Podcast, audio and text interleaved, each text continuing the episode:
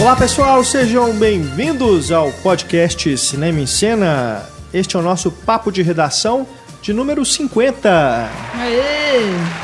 50 edições do papo de redação, né? Lembrando, claro, que a gente anos.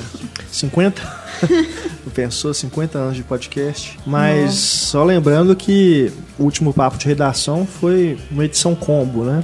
A gente juntou Dois em um. 48 e 49 justamente pra gente voltar aí a numeração, né, coincidir com o podcast temático. Então nós temos o podcast do De Volta para o Futuro, que foi o 150, e agora nós temos o Papo de Redação 50. Então somando, simbolicamente, estamos no podcast 200. a gente comemorar, né, essa marca, a gente tem uma novidade. A partir dessa edição, vocês já perceberam que não temos mais a nossa música tradicional de abertura, né, Young Folks, que nos acompanhou aí desde o prim da primeira edição do podcast. Ah, Né, eu sei que as pessoas já reconhecem essa música como uma música do podcast, né? Escutam no rádio, nos boates e já escutam automaticamente a minha voz. Já começa a pensar, olá pessoal. Olá pessoal! bem-vindos." Teve uma vez, inclusive, que eu tava escutando ela. Aí eu é comecei, boa. comecei a falar como se eu estivesse apresentando o podcast ao vivo. Foi engraçado.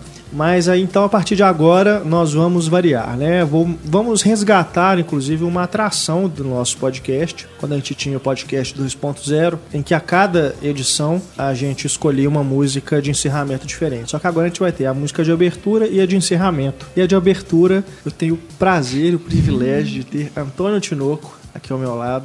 Ele que é editor do Cinema em Cena, né? Eu passei o bastão para o Etinoco e ele nos acompanha no papo de redação desde a sua criação, né? Ele e o Marcelo, Em 2013. Ah. 2013, um longínquo, Longínquo ano ano. de 2013, né? O Antônio quando né, iniciava suas atividades aqui no Cinema em Cena, ainda como estagiário, ele estava aqui conosco na fundação do papo de redação, então eu peço a ele que apresente aos nossos ouvintes essa música que acompanha a abertura do- podcast Cinema em Cena de hoje. A música, alguns de vocês já podem conhecer, chama Enola Gay, que é uma música que eu gosto bastante e que sempre me lembra de Valsa com Bashir, que é uma animação que está entre as minhas favoritas, né? Uma animação adulta do Arifoma. E ah, passou recentemente um outro filme também, do Ex Machina, né? Que a gente até comentou aqui numa outra edição do podcast.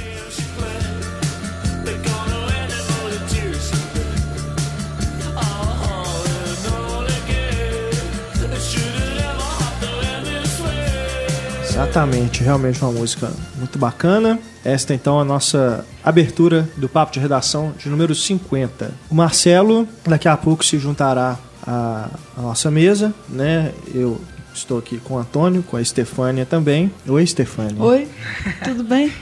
Estefânia está entretida com o WhatsApp. Que terrível, não é isso não. E a Isabel. Isabel Witzmann também se juntará a este podcast para comentarmos sobre Beasts of No Nation e A Colina Escarlate. Antes, porém, não menos importante, vamos falar sobre Ponte dos Espiões, de Steven Spielberg, Grace de Mônaco, com Nicole Kidman, e Sicário, de Denis Villeneuve, com Emily Blunt, Josh Brolin e Benício Del Toro. Grande elenco. A edição e, o- e a mixagem deste podcast, mais uma vez, de Eduardo Garcia, também nos acompanha, e a ele também estendo as felicitações por essa marca que estamos alcançando com o nosso programa. Claro, não posso deixar de agradecer a você que nos escuta, nos prestigia semanalmente. Né? A gente fica muito feliz ao analisarmos ali as nossas estatísticas, as métricas do, do podcast, vermos que temos uma audiência fiel, né? Toda semana, cada- todo episódio, seja o papo de redação, seja os programas temáticos. A gente fica muito contente por essa recepção e a gente agradece também, claro, a você que é colaborador do Cinema em Cena. Você ajuda o Cinema em Cena a se manter no ar e o nosso podcast a continuar a ser gravado toda semana. A gente pede também a você que ainda não é colaborador, aliás, pede não, né? A gente faz um convite para você que não é colaborador do Cinema em Cena conhecer os planos de assinatura e também ajudar o Cinema em Cena a seguir sua trajetória. Completamos agora 18 anos no ar, né? Agora em outubro, 18 anos o Cinema em Cena está no ar, mais antigo, mais tradicional site de cinema do, da internet brasileira e é com certeza graças à nossa audiência que a gente está aqui.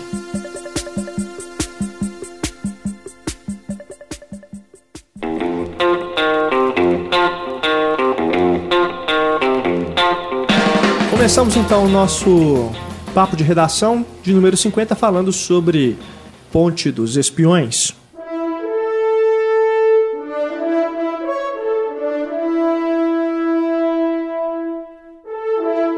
Esse é o novo filme de Steven Spielberg com Tom Hanks no papel principal. Filme que tem roteiro de Matt Sherman, iniciante, né, um dramaturgo que está começando é, no cinema, e ele apresentou o roteiro desse filme ao Spielberg, que se interessou pelo projeto e depois contratou ninguém mais, ninguém menos que Ethan e Joel Cohen, vulgo os irmãos Cohen, para fazer a revisão do roteiro. Então, o roteiro é acreditado para essas três pessoas. O filme se passa ali durante a Guerra Fria e resgata né, um episódio verídico em que o advogado, é, vivido pelo Tom Hanks, James, James Donovan, né, ele foi é, recebeu essa missão do governo para fazer a defesa de um espião russo que foi preso ali no Brooklyn, né? No começo do filme a gente acompanha essa prisão. E é lógico que o conflito surge daí, porque o personagem do Tom Hanks acaba vendo que alguma irregularidade ali e começa realmente a defender, né? quer livrar o seu cliente da condenação. Já é tarde demais e o governo dos Estados Unidos começa a ver que não foi uma, uma das melhores ideias né? colocá-lo à frente desse caso, porque o que eles queriam é realmente condená-lo à cadeira elétrica, fazer essa punição exemplar né, para a nação de que pegaram um espião russo ali em plena Guerra Fria dentro dos Estados Unidos. É, esse episódio acabou se desdobrando em uma troca de prisioneiros, porque a gente acompanha também, enquanto está vendo essa- esse caso do, do espião, né, o Abel, tem um piloto americano que é capturado depois de sobrevoar ali o território da União Soviética para fazer fotos. Então, o que o personagem do Tom Hanks, o James Donovan, propõe é que seja feita uma troca, né, para manter ali a diplomacia. Ah, essa então é é a história, né? O filme gira em torno desse caso que vai se desdobrando em outros episódios que giram ali em torno mais da diplomacia, né? Tem esse nome Ponte dos Espiões, mas não é um filme de espionagem, né? Tá bem longe disso. Acho que ele está mais realmente para ser esse drama de tribunal, já que o protagonista é um advogado e começa como tal, né? Como um drama de tribunal. Depois, durante o desenrolar, a gente vê esse advogado inserido nesse mundo da espionagem, mas de forma alguma ele está perto de ser um agente secreto ou agir como tal. né? Ele age como um homem comum, um cidadão comum que está ali para defender é, os interesses dos Estados Unidos, sim, mas também interesses humanos, né? porque ele não quer ver ah, as pessoas sendo mortas, executadas injustamente, vamos dizer. É, essa ideia do homem comum, ela é, ela é muito boa porque facilita a identificação, né, da gente, espectador. E é uma ideia que já foi trabalhada em outros filmes e é sempre bem cativante, né? Eu lembrei do Informante, do Michael Mann, por exemplo, Sim. de ter essa única figura que vai, né, sofrer pressão de vários lados, sofrer, sofrer pressão na própria família, né, e que vai lutar contra tudo, contra todos, pelo, por aquilo que ela, essa pessoa defende. Então é uma boa escolha. Eu gosto mais dessa primeira parte, desse primeiro drama de tribunal que, o- que você mencionou. O primeiro ato, né? Primeiro ato, é. Eu acho que ela é, ela é mais envolvente. Eu gosto muito da relação do Tom Hanks com o espião. E até fiquei me perguntando se o humor que a gente percebe né, na relação dos dois, no- na relação do pró- o próprio espião, né?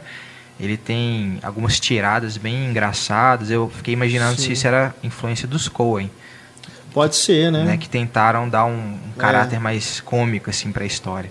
É, a gente é difícil a gente saber, né, o que, que, é foi, dos né? Coen É. e o que, que é do roteiro original, né? Acaba que o- é acreditado aos irmãos Coen e ao Matt Sherman. Mas tem umas coisas que a gente detecta, assim, né? De conhecendo os filmes dos irmãos Coen, o tipo de humor deles, né? Algumas coisas que pode ser realmente que eles inseriram. É. Principalmente de diálogo, né? Aham, com certeza. Mas eu gosto desse primeiro ato porque me lembra muito essa veia é, do Spielberg que lembra o cinema do Frank Capra. Aí eu me lembro de outro filme com o Tom Hanks, que é o Terminal, que é para mim é uma homenagem muito singela e bonita do Spielberg ao cinema do Frank Capra. E aqui o personagem do Tom Hanks nesse início, nesse primeiro ato, ele é o típico little guy, né, dos filmes do Capra, né? Esse cara que quer enfrentar o sistema e quer fazer a justiça, É. né? Me lembrou muito a mulher faz o homem. James Stewart, É. né? Excelente esse filme. E eh, muita gente compara o James Stewart com o Tom Hanks, né? Aham. Aliás, o contrário, Tom Hanks com o James Stewart, né? Que ele estaria se tornando esse tipo de, de ator, né? Que o James Stewart foi durante muito tempo. E no caso aqui, o, a, a apresentação do personagem do Tom Hanks, eu achei muito bacana como que o Spielberg enquadra ele, porque dá essa ideia de ser esse, esse astro icônico de Hollywood, sabe? Acho que ele, o, o Spielberg consegue captar essa aura que, o, que a gente tinha da Hollywood clássica, né? De, de ver um ator assim, você fala assim, nossa, né? Esse cara, né? Não é à toa que ele ficou marcado na história do cinema. O Tom Hanks, é, ele é um ator desse naipe, né? Ele é da, do alto escalão de Hollywood né, na nossa geração. E a forma como o Spielberg filma ele nessa apresentação, né, num close-up e depois vai afastando aos poucos, me, me deu essa sensação assim de, olha como o Spielberg está, como que sabe filmar um, um ator desse calibre, como que valoriza, né, a presença dele no seu filme. Sim. Se o Spielberg mostra habilidade realmente em vários momentos, em outros eu já não gosto tanto. Pode ser algo que vários críticos também falam do Spielberg, né, principalmente nesses últimos anos, porque o Spielberg é realmente um grande diretor, tem ótimos filmes na carreira dele, mas nos últimos anos ele tem apresentado alguns filmes que eu particularmente não gosto, não gostei muito, que é o Cavalo de Guerra, Lincoln. Eu vejo uma mão pesada em vários momentos desse Ponte dos Espiões também. Queria saber até a sua opinião. É, nessa primeira parte também, a, a primeiro indício assim, de mão pesada, uma cena que ele vai relacionar as pessoas no tribunal com as crianças no colégio, vem daquelas cenas de bombas atômicas. Eu acho isso muito pouco sutil. E aí isso me incomoda e isso vai só piorando a partir dessa segunda metade do filme, que eu acho que vira outra, outra história praticamente. E vai se estendendo naquele final que não acaba e fazendo umas rimas visuais que como aquela do metrô, que eu acho assim, não precisava, sabe? Eu acho que isso é o Spielberg clássico. é o Spielberg fazendo o que ele mais gosta de fazer. E eu acho que isso talvez é, pareça, não sei, ultrapassado, algo fora do seu tempo, não sei. Porque o cinema se tornou mais, mais cético, né? Claro, mais cínico, mais É cético. mais cínico, claro. mais cético, né? E eu acho que o Spielberg ele não seguiu essa tendência, não. Apesar de a gente ter um filme como Munique, que é talvez o filme mais seco dele, É. né? mais cínico também. Mas eu, inclusive, achei que esse Ponte dos Espiões ia seguir essa mesma, essa mesma atmosfera, né? essa coisa mais fria, né? até por se passar eh, nesse período e se tratar de, de filme de espionagem, seria, achei que seria algo mais ali, tipo o Espião que Sabia Demais, né? do Thomas Alfredson, algo mais sério nesse sentido. Mas eu realmente me surpreendi ao encontrar esse filme até um pouco mais para cima, né, por causa desses momentos de humor. E, cara, essas coisas, né, o Spielberg fazia essas rimas visuais, essas rimas com diálogo também, né, aquela brincadeira, aquele mote, né, do, do, do, do espião, do Abel, né, dele, o, do Tom Hanks virar para ele e falar você tá, você tá calmo, você não se preocupa, não? E ele fala, isso Vai ajudaria? ajudar, É, é, é, são, são coisas que eu acho que são típicas do Spielberg. Então, é aquilo. Mas disso eu Quem- gosto, porque a relação dos dois, pra mim, é o que mais me pega no filme, sim, sabe? sim. Mas é a questão das rimas visuais também. Você citou essa coisa do metrô, né? É, que realmente. Montagem meio, sabe? É.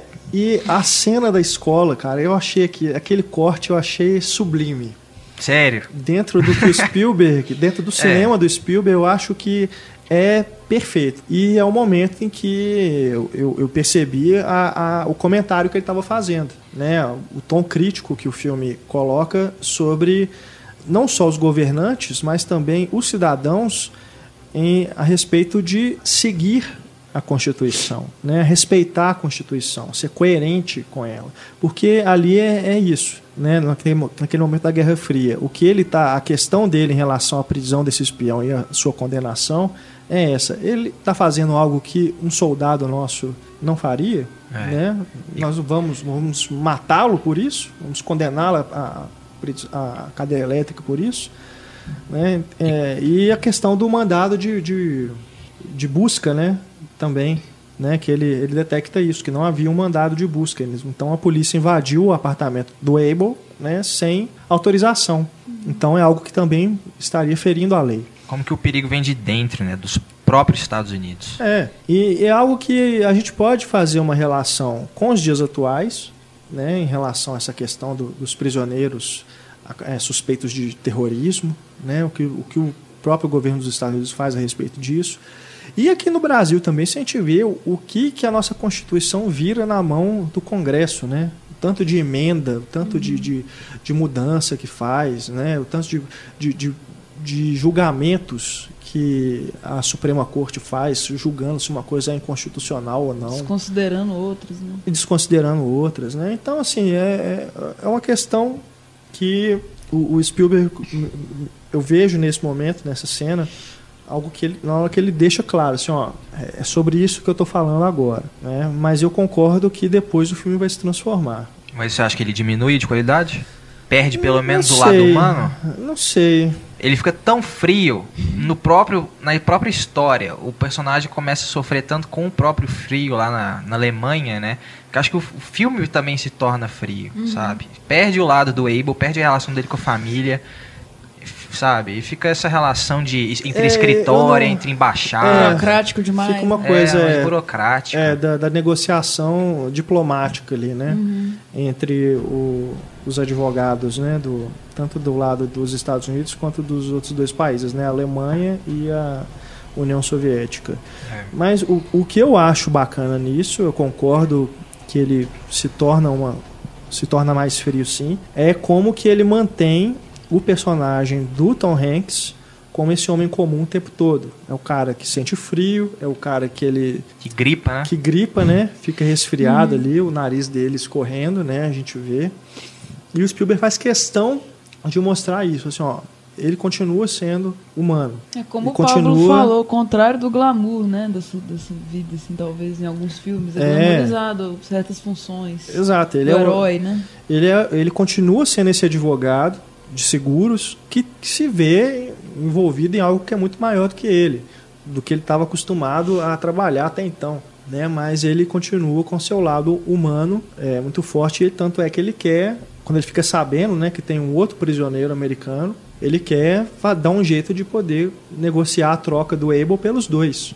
Agora, a questão do sentimentalismo é algo que está presente no cinema do Spielberg, que isso faz parte é, dele. Isso tá realmente né? intrínseco. Isso aí não tem como. Mas eu acho que nesse filme ele até não se excede, não. Em outros, por exemplo, no Cavalo de Guerra, no- até no Guerra dos Mundos, né? Aquele final lá do pai reencontrando o filho e tudo. É, Essa braços. coisa, um sentimentalismo, assim, vira um melodrama, assim, uma coisa que incomoda mesmo. Mas nesse filme acho que até está contido. Não se excede muito nisso, não. Agora, tem coisas realmente sensacionais. O- a primeira sequência né, da, da prisão do Abel, da apresentação dele até a prisão, é cinema puro, né? A apresentação dele é bem legal também, Sim. lá com o quadro, né? Meio que um autorretrato que ele tá fazendo. Ele está fazendo um autorretrato, né? Não, não tem música, né? Não tá trilha sonora, aliás. Não, há é- muito é- tempo, né? tem um detalhe não, na trilha. tem um filme do Spielberg sem o John Williams, que não, não pôde fazer a trilha por um problema de saúde, pelo que eu li. Então a trilha é do Thomas Newman, faz um belo trabalho também. Mas a trilha só vai começar mais pra frente. Né? Nessa primeira nessa apresentação inicial dos personagens, tanto do Abel quanto do Donovan, o Spielberg não utiliza trilha sonora. E nesse início que a gente acompanha o Abel, né, lá do seu do seu apartamento, do seu ateliê, até ali a, a ponte, né? Depois que ele, ele pega o metrô e tudo, é tudo muito bem filmado, né? É fantástico. Você não tem, outros- informação nenhuma sobre nenhum personagem, mesmo assim você consegue entender Sim, as sim. relações que estão acontecendo ali, né? É. A cena da queda do avião também, que acho que é a única cena de ação do filme, né? É, também essa, é muito boa. essa cena eu fiquei curioso de ter uma, uma- um, um físico, assim, me falando se as coisas ali poderiam realmente ter acontecido, sabe? que eu fiquei meio. Tive que suspender um pouco a minha crença pra poder engolir a cena, mas. Eu E mesmo- É uma- cena é uma da cena bem chuva. feita. Essa cena cena da chuva. é muito assim, bonita. É muito marcante no Sim, filme. sim. Inclusive vai ter um cine clipado com chuva aí pra frente. Só, só fi- Clipes clipes, com com chuva. chuva. Isso. Muito bem. Mas é, essa cena da queda do avião, é, ele também faz uma transição, né? Que ele mostra aquela a câmera assim do ponto de vista do piloto olhando para cima do paraquedas, né? Pelo buraco lá de cima. E depois ele faz uma transição desse buraco com a hélice do ventilador quando ele muda para outra cena. Isso é cinema clássico, É. né?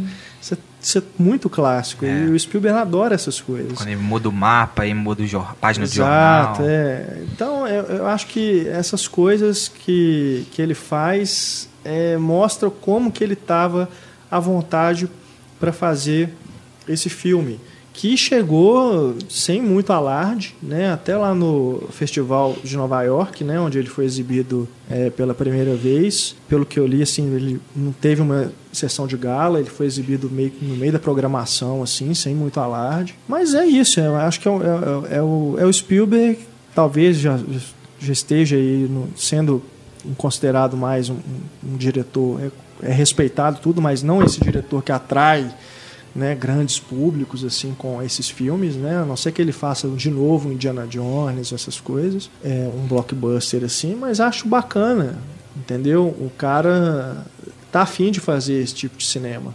Mesmo Lincoln, mesmo Cavalo de Guerra, em que ele faz, volta também a fazer essas homenagens ao cinema clássico, né? Homenageia John Ford e tudo. É, eu acho bacana acompanhar, assim, para quem gosta do Spielberg, acompanhar esses filmes é sempre um, um prazer muito grande. E então eu, eu, eu realmente gostei bastante do filme é, por identificar ali um Spielberg muito afim de fazer um cinema que ele estava proposto a fazer, porque ele bancou o projeto, ele é, comprou a ideia, né? não é uma coisa de encomenda que vamos fazer para atrair público. Tudo. Parece até que o filme nem, nem se pagou ainda. Até esse momento que a gente está gravando o podcast, é, a bilheteria mundial dele ainda não foi nada expressiva e estava ainda ali no limiar ali do quanto ele custou. Mas o Spielberg não está preocupado com isso. Nesse, nessa época da vida dele, ele já está com o quê? Quantos anos?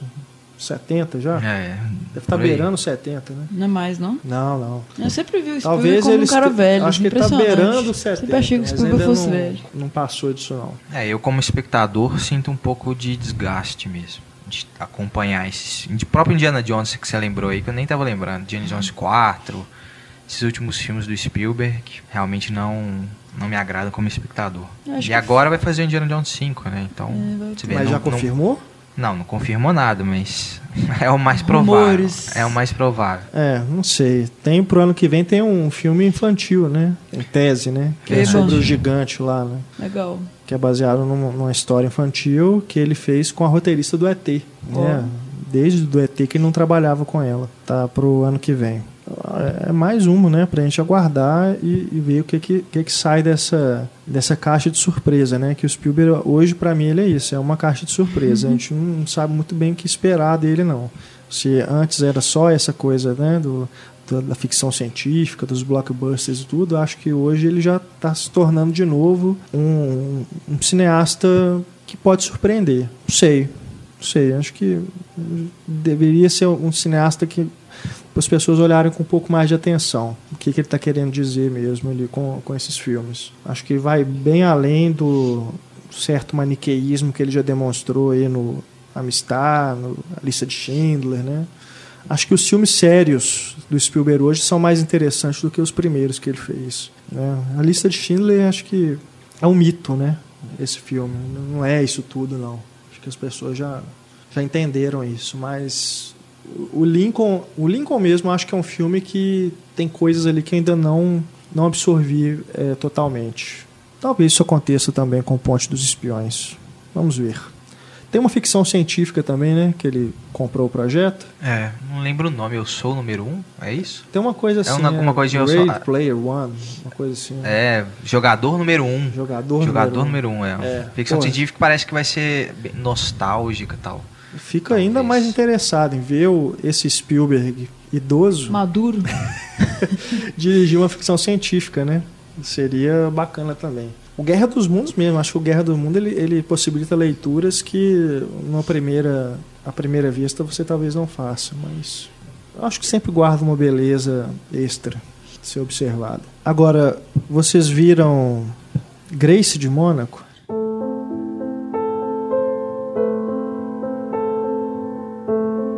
Desgrace de Mônaco. Tadinho da, da Grace Kelly. Aqui no Brasil, na verdade, é Grace, a Princesa de Mônaco. Ah, é? Esse filme que, aliás, 2015 está se tornando o ano da desova. Esse filme ele é de 2013, assim como o Expresso da Manhã, A Pele de Vênus, né, Vênus, do Polanski, também ficou na gaveta aí dois anos para ser lançado. Então parece que os distribuidores agora resolveram, ah, vão É, tem os caras Esvaziar. melhor ficar na gaveta mesmo, pra sempre, né? A ideia, é. né? Desde Esse- a ideia. Esse Grace de Mônaco podia ter sido lançado direto no em home video. Porque Tem me parece que já é um filme para televisão, É, tem muita cara de filme de TV mesmo. né? Parece novela. Você teve essa impressão? Complicado. Tive. Novela não, mas especial pra TV. De Natal, assim. Esses especiais pra TV, essas, essas biografias, né? Filme pra TV. Né? A gente tem aqui a Nicole Kidman. Esse filme abriu o Festival de Cannes, né? Vamos lembrar disso, né? Geralmente, filmes que abrem o Festival de Cannes, ultimamente... Eu acho que ela Dá foi. Eu, eu gosto da Nicole Kidman, assim, ela fez vários papéis. Sim, é uma atriz que eu ótimos, gosto Mas nem também. sempre ela funciona. Nesse caso, não mesmo, né? É, tem, já começa com aquele problema. Você é conhece Kelly, a Grace É a Kelly. Nicole Kidman. É, que você tá vendo. A- O rosto da Grace Kelly tá muito marcado na nossa memória. É. né? Então você vê, a Nicole Kidman é a Nicole Kidman, Você não é a Grace e ela tira, não deixa nem entrar no filme, porque o tempo inteiro você sabe que não é. Então é aquele incômodo, assim. Pois é. Apesar do cabelo tá impecável, o figurino tá muito bom, a ambientação ok, mas não é ela, não adianta. E ela, tipo assim, cheia de maquiagem, tá e aqueles filtros, né, no rosto dela Nossa, pra tá deixar muito mais artificial. liso possível, né? E parece que ela tá o tempo inteiro chorando. Você olha pra ela, tá É. chorando. Não é possível que foi tão dramático assim, Grace Kelly. Não foi. A Nicole É um- Kidman que Um recorte muito estranho. é uma dessas fizeram. atrizes que de tanta plástica, né, tanto botox, Uhum. Já deformou, já. fica com aquela expressão única A na- boca dela rosto, já né? tá estranha. É, assim, tem não- uns momentos tá que, legal. Que o, o diretor para, né, o, o- dá um close nela, assim, deixar a câmera um pouco mais de tempo no rosto dela, você começa a perceber isso mesmo, que a boca dela tá meio estranha, né? É. Tá meio endurecida, assim, parece que... E eles dão muitos closes nela Parece que é de cera. essa coisa sensacionalista mesmo, assim, de, de É. mostrar a lágrima escorrendo, assim, a bochecha dela. Nossa. É, e eu tive o mesmo problema que eu tive com aquele filme com a Michelle Williams fazendo a Marilyn Monroe, Sete Dias com Marilyn. Já achei isso melhor. Não, é melhor. melhor, Como filme né? é melhor mesmo. Mas eu digo nessa questão de você entrar no filme porque você sabe, você conhece o rosto da Marilyn. Né? Então, é, é- eu não sei, é Complicado. difícil. Uma Figura é, muito é icônica muito pra icônica. representar. é, eu assim. acho complicado fazer esse tipo de coisa com atores conhecidos. Talvez um ator desconhecido possa, né, Meu uma sonho era que a. January Jones de Mad Men ia ficar maravilhosa como Grace Kelly. Acho que até pela, a gente estar acostumado a vê-la naquele É. contexto de É, época ali. Parece que ela convenceria mais. Ela não é a Nicole Kidman. É uma atriz ótima também, mas não tem a fama da Nicole Kidman, assim, não Sim, é isso. Não sim. tá marcada por, por outros papéis, né? É, pode ser, talvez ficaria melhor. O, o cara que faz, o ator que faz o, o Hitchcock, também é outro problema. O Hitchcock, igual aquele filme que o Anthony Hopkins fez. É o Anthony Você Hopkins. vê o Anthony pode estar maquiado o tanto que for, mas você vê o Anthony Hopkins ali dentro. Né? Você põe um ícone Hitchcock, interpretando um outro ícone. É. Né? É complicado isso. É, mas o ator desse filme do, do Grace de Monaco que faz o Hitchcock, acho que ele consegue fazer um Hitchcock pelo menos te engana um pouco Razoável, né? né? Engana um pouco. Ele- a entonação de voz dele é muito próxima da entonação do, do Hitchcock mesmo. E também é um papel pequeno, né? Rápido, né? Uhum. Tem Então, a, a Maria mesmo. Callas, que eu queria que fosse ainda mais. Que é a Paz assim. Vega, né? Sim, não gostei muito também não, já li a biografia da Maria Callas, queria que tivesse sido abordado É. de uma outra forma, assim, a, a parte que toca ela. Faz um lip sync horroroso também. né? Pois é. Deplorável. Mas achei o filme realmente bem. bem esses melodramas de, de televisão.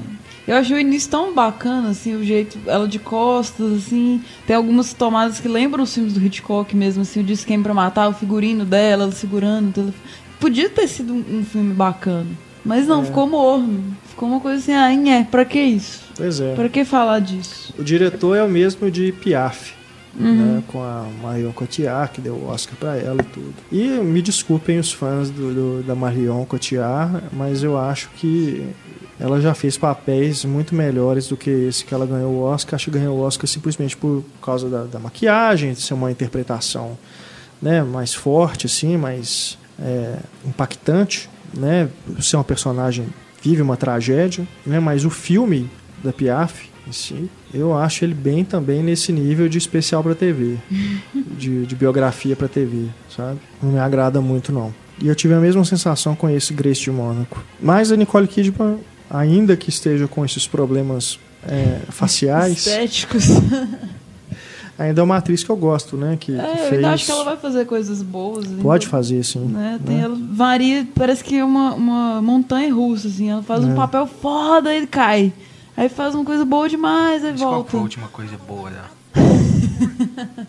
Ah, acho que filmes mais antigos. Tem um tempo já que ela É, não eu faz um bom. dela em que em As Horas é maravilhoso. Ela Pô, fazendo Mas as a horas Virginia tem muito tempo. É, as né? horas tem É, 2000. então, filmes mais antigos com ela mesmo. Acho que ela tá na fase das quedas agora, né?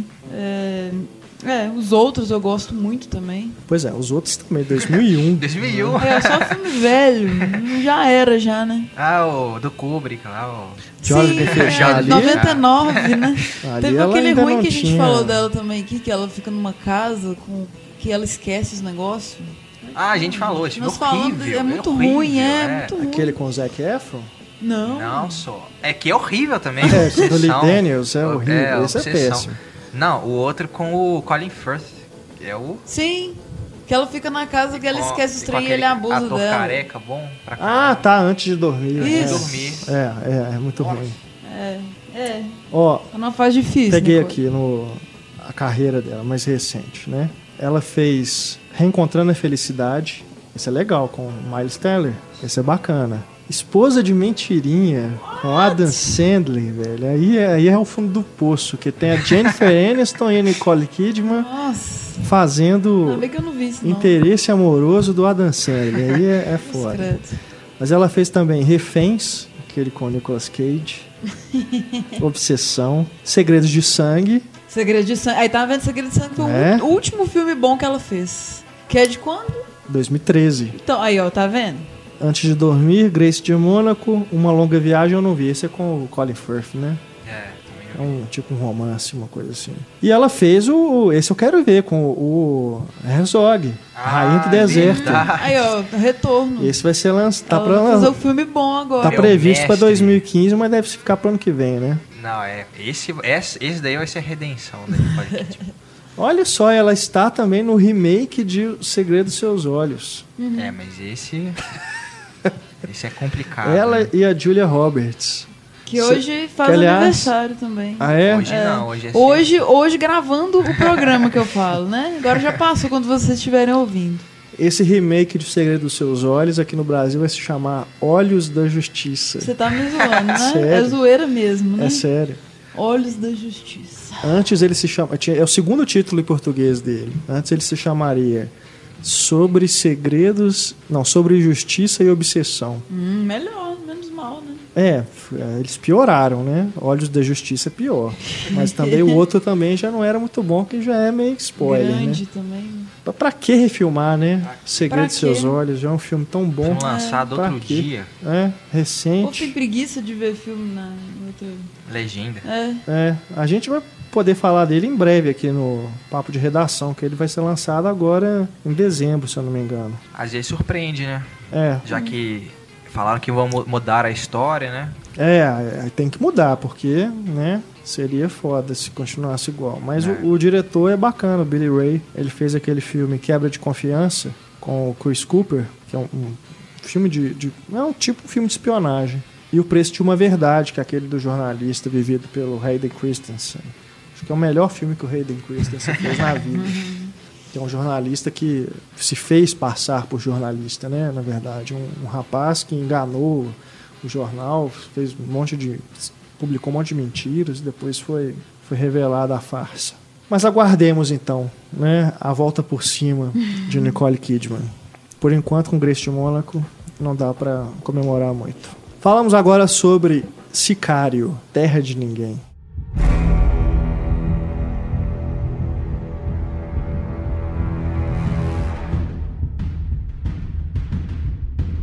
Esse é o novo filme de Denis Villeneuve, diretor de Os Suspeitos, O Homem Duplicado É, e clássico. Incêndios. o Sicário, que tem um grande elenco, né? Emily Blunt, Benício Del Toro, Josh Brolin. Um filme... que- qual é- como é que a gente pode ca- categorizá-lo? Drama criminal. Drama criminal? Se passa ali na fronteira dos Estados Unidos com o México. Tropa de Elite gringo. É? Me lembrou Tropa de Elite. É uma vibe Tropa de Elite. A Emily Blunt, ela é uma uma agente, né, especi- iniciante, né, na, na- ali na- naquela função, tá?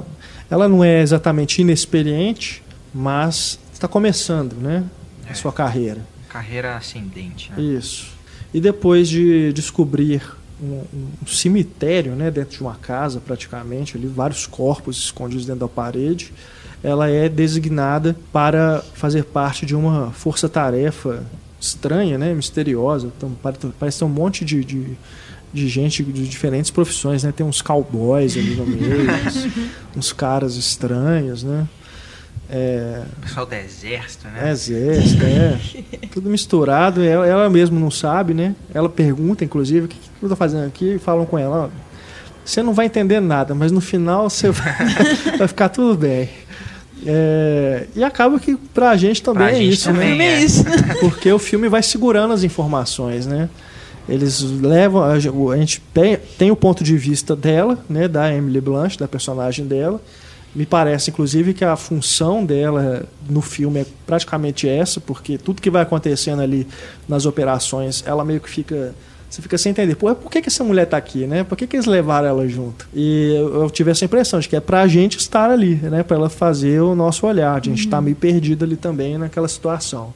Então eles vão atrás dos traficantes lá no México para desbaratar né, esse- esses novos eh, donos ali do, do, tráfico, os novos chefões do tráfico. E aí ela vai, a gente vai descobrindo também aos poucos qual que é do Josh Brolin, né, que é o comandante dessa operação. Nunca descobre qual que é a do Ale Alejandro. É, né? que é o Benício Del Toro. Misteriosíssimo. que Né? Eu acho que ele é um...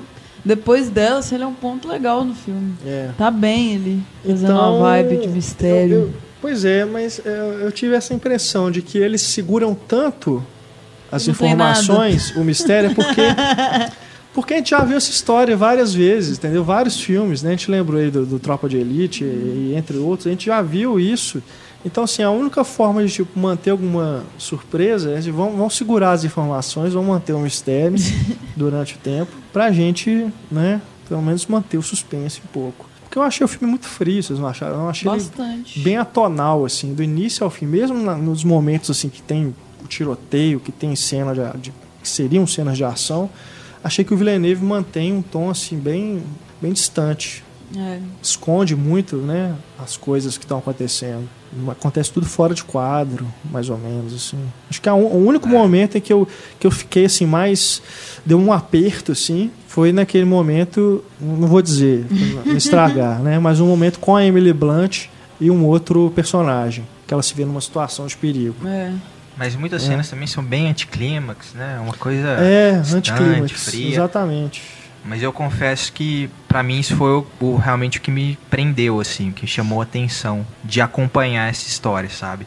De estar como a personagem da Emily Blunt também sem saber do que tá acontecendo e querendo saber, mas começando a perceber que não, não- é impossível, é uma situação talvez complexa demais pra ser tão simples de ser explicada, né?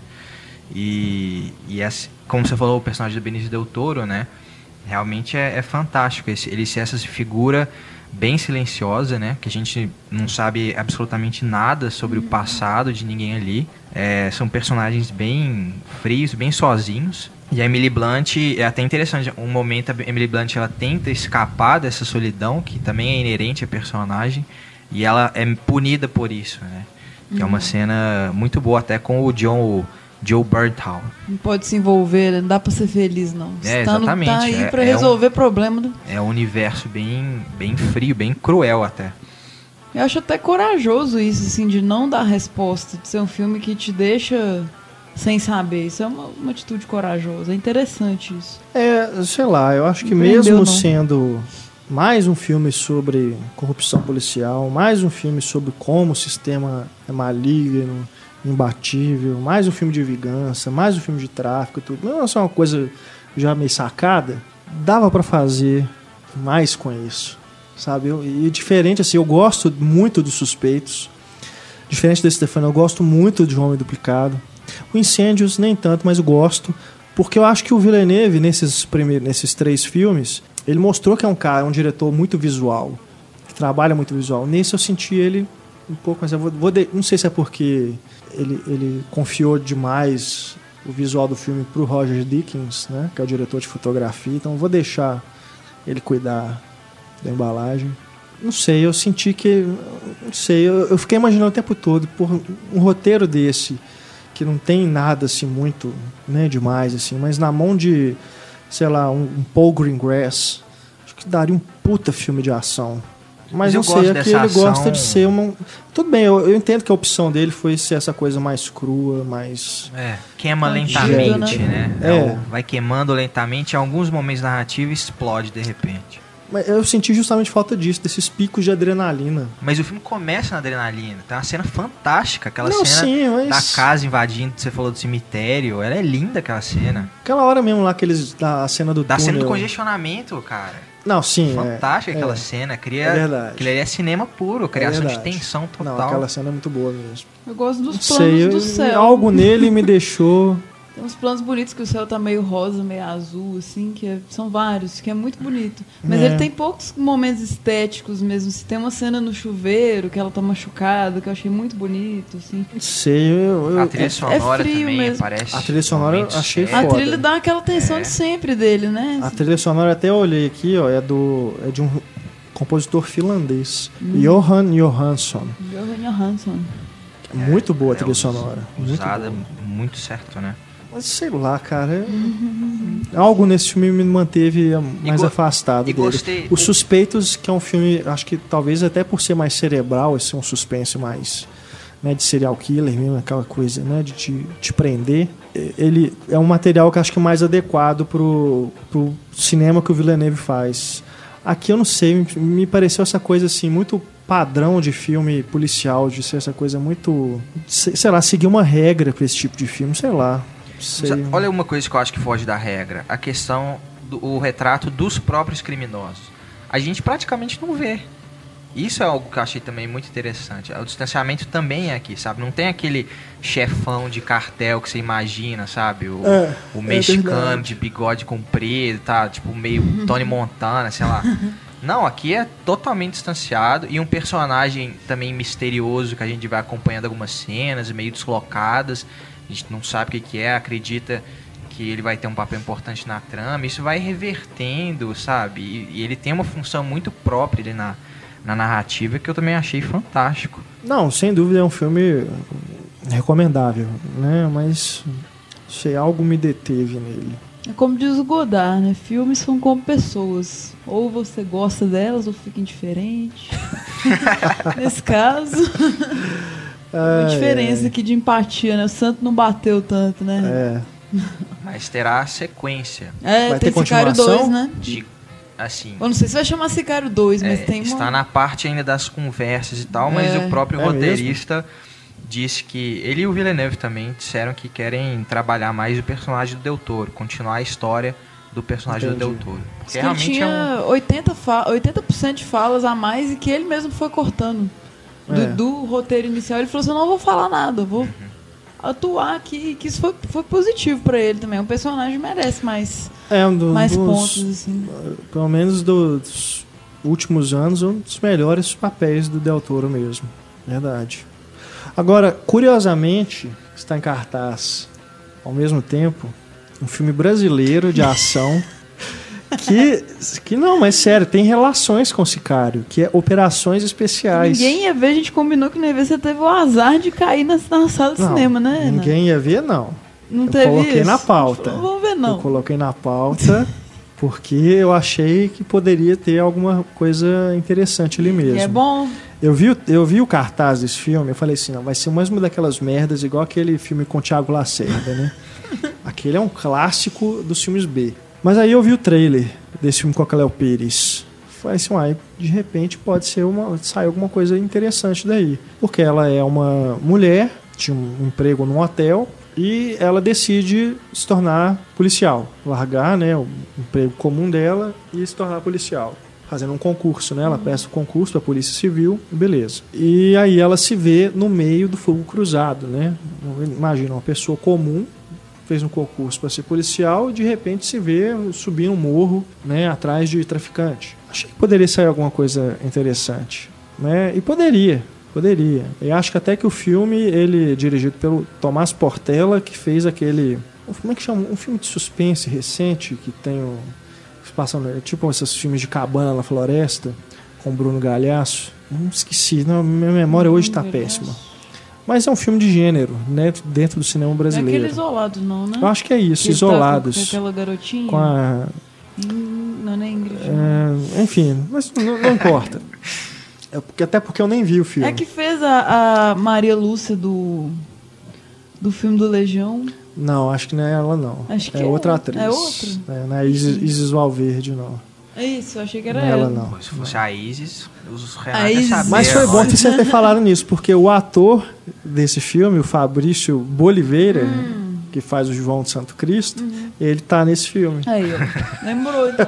Uma coisa puxa a outra. É, ele é um dos policiais lá que fazem parte da equipe onde a Cleo Pires está inserida. Mas eu, eu tava falando que ele tem uma relação com o Sicário porque ela também é uma policial, Personagem Iniciante. feminina forte. né? Né? Que se vê convocada a fazer parte de uma força-tarefa e tem que combater o sistema que é muito maior do que ela. Ó, Né? Tá Então, dorgas, são né? filmes quase gêmeos.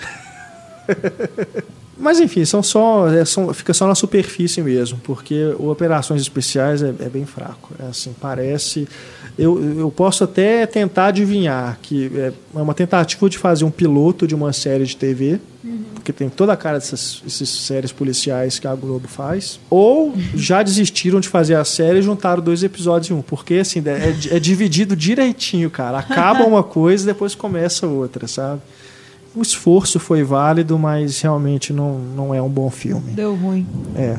E eu acho, eu acho assim, um- uma pena, porque o próprio filme se trai.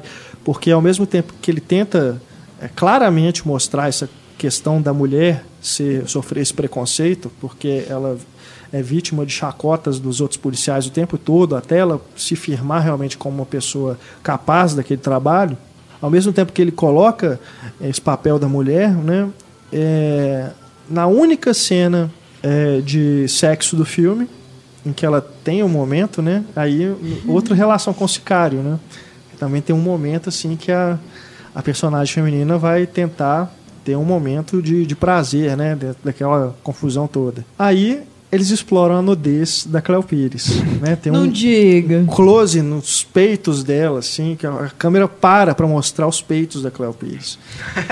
Então, assim, é exploitation, é o money shot, né, que eles É. chamam, né? Então, filme o filme mesmo se era trai, isso, né? cara. Sempre ia Pois um é. momento constrangedor de nudez, agora que nós estamos superando isso, aí rolam É. umas coisas dessas. É, Não tem nada de especial. deve passar na televisão a qualquer momento, Sim. né? Se não virar uma série mesmo, né? Mas filmes da, da Globo Filmes, você pode ter certeza que daqui a dois meses, Você vai ver. às vezes até menos, já está passando, né? Na televisão. Então, É. pra que, que você vai? Se você não veria na televisão, por que, que você veria no cinema? Vem chegando agora Marcelo Seabra. É nóis. já presente em nossos estúdios e também já estamos na linha com Isabel Wittmann. Tudo jóia, Isabel? Vamos falar sobre os dois últimos filmes da nossa pauta, começando por esta grande produção né, que balançou a audiência da Netflix, né, deve ter conquistado aí é, números, né, Expressivos? expressivos, né, de 3 audiência. milhões. É, o 3 milhões. Netflix divulgou, né? 3 milhões. Nós tivemos, né, foi uma estreia mundial, né, na- no mesmo dia, né, com esse é, recurso da Netflix de disponibilizar o filme globalmente. Nós tivemos a oportunidade de participar da premiere mundial É. de Beasts of No Nation.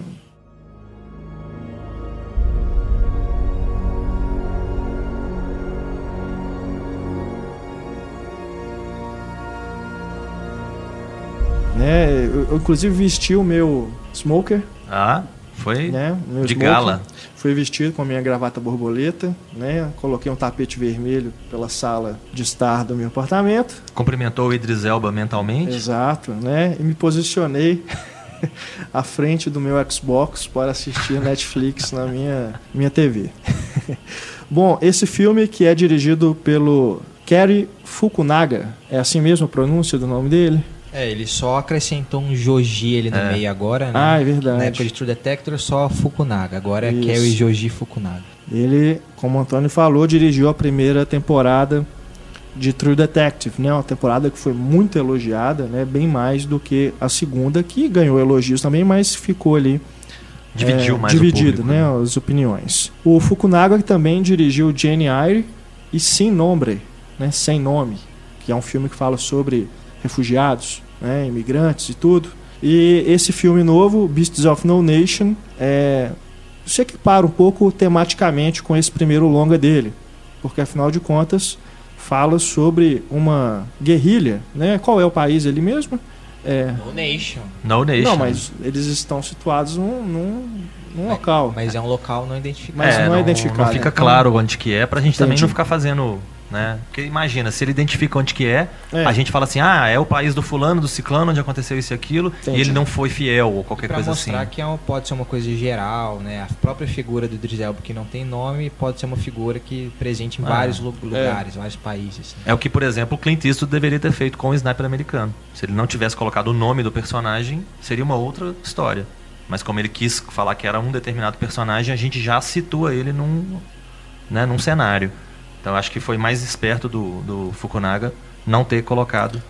Mas pela ambientação, né, pelos personagens e tudo, a gente supõe que seja na África, Sim. né? Até mesmo pelas cores quentes, né, É. exacerbadas, berrantes, né, que ele utiliza na fotografia. É um clichê, aliás, né? Vários e vários e vários filmes utilizam esse filtro de temperatura, né, para destacar essas cores quando se trata de miséria, né? Aqui no Brasil mesmo, Cidade de Deus vem à mente, né? Os filmes da O2 filmes que falam sobre a miséria, Aquela questão da estética da fome. tem aquela essa estética parecida, né? E a gente lembra também de Quem Quer Ser um Milionário, né? Do Danny Boyle que se passa na Índia e também utiliza uma fotografia semelhante. E o filme é, tem no, no elenco o Idris Elba vivendo o chefe né, dessa milícia. E o nosso ponto de vista é o ponto de vista do garotinho.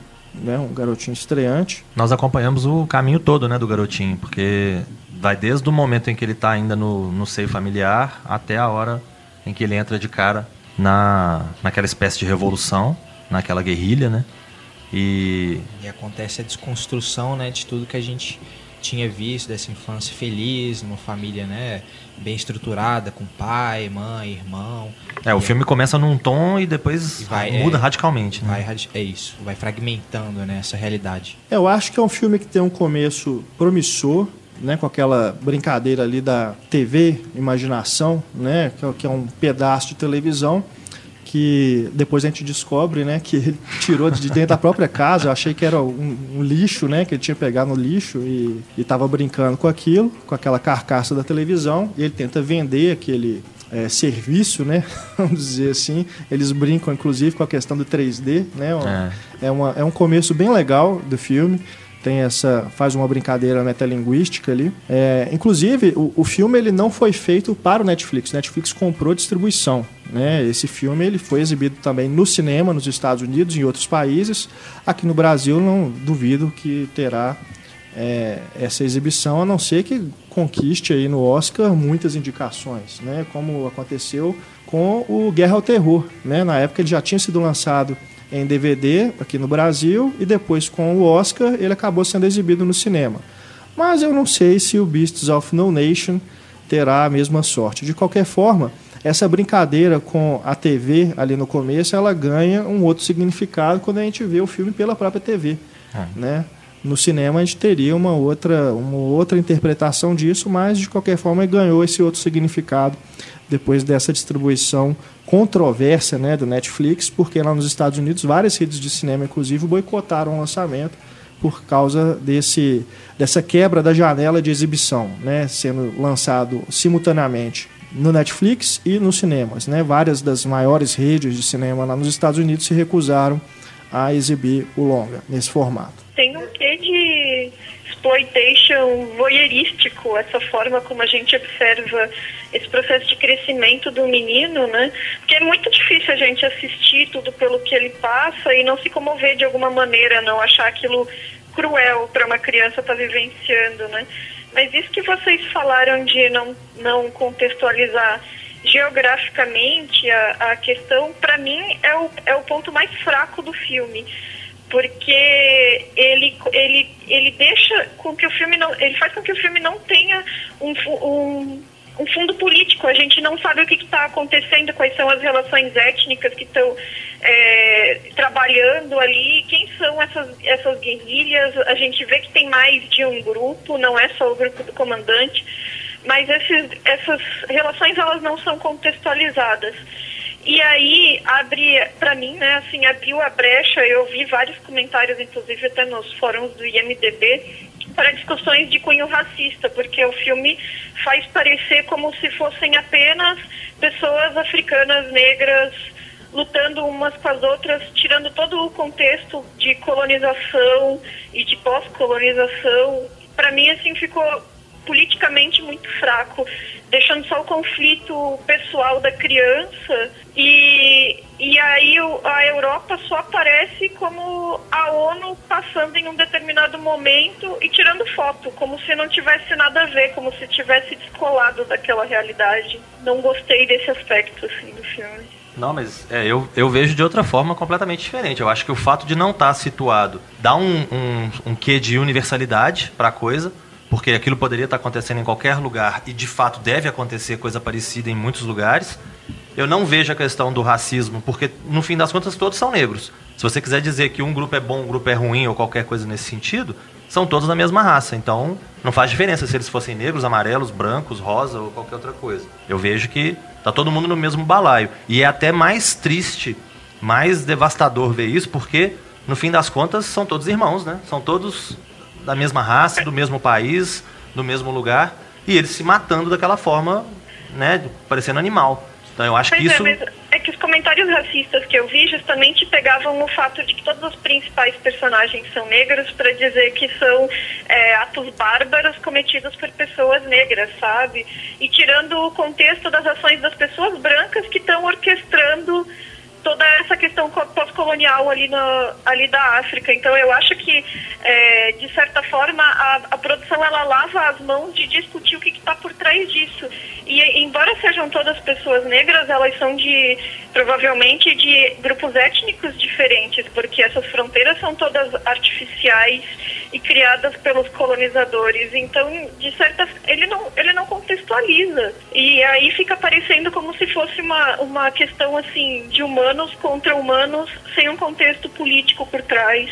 Eu não vejo problema nisso, porque é o ponto, como a gente falou, o ponto de vista de uma criança, né? Então, é. se a gente está acompanhando o ponto de vista de uma criança e ouvindo até as próprias narrações, né, ao longo da história, eu, eu entendo, assim, uma criança não vai ter essa percepção também de conflito político, de é. ideologia, de guerrilha, ela não vai de causa, longe, né? de motivo. Ela, ela, ela tá vai, ali, naquela realidade. Ela vai perceber justamente isso, a realidade limitada que foi oferecida a ela. Uma criança que perdeu absolutamente tudo, perdeu a família, perdeu a casa, destruiu toda a realidade passada e que agora se vê numa realidade onde tem a figura apenas de um comandante, que é uma figura paterna, um, né, um carismática, mas terrível ao mesmo tempo. É, e ela está a ponto de perder a própria vida, né? Quando ela encontra com esse grupo. Então ela já perdeu tudo. A última coisa que falta para ela perder é a vida. Então ela topa entrar naquilo ali porque não tem opção também. Então eu acho que essa questão da É. visão da criança. Alienação eu acho que é proposital, até por causa do uso das drogas que a gente vê vários, ele, o próprio protagonista usando, todos os soldados usando, né?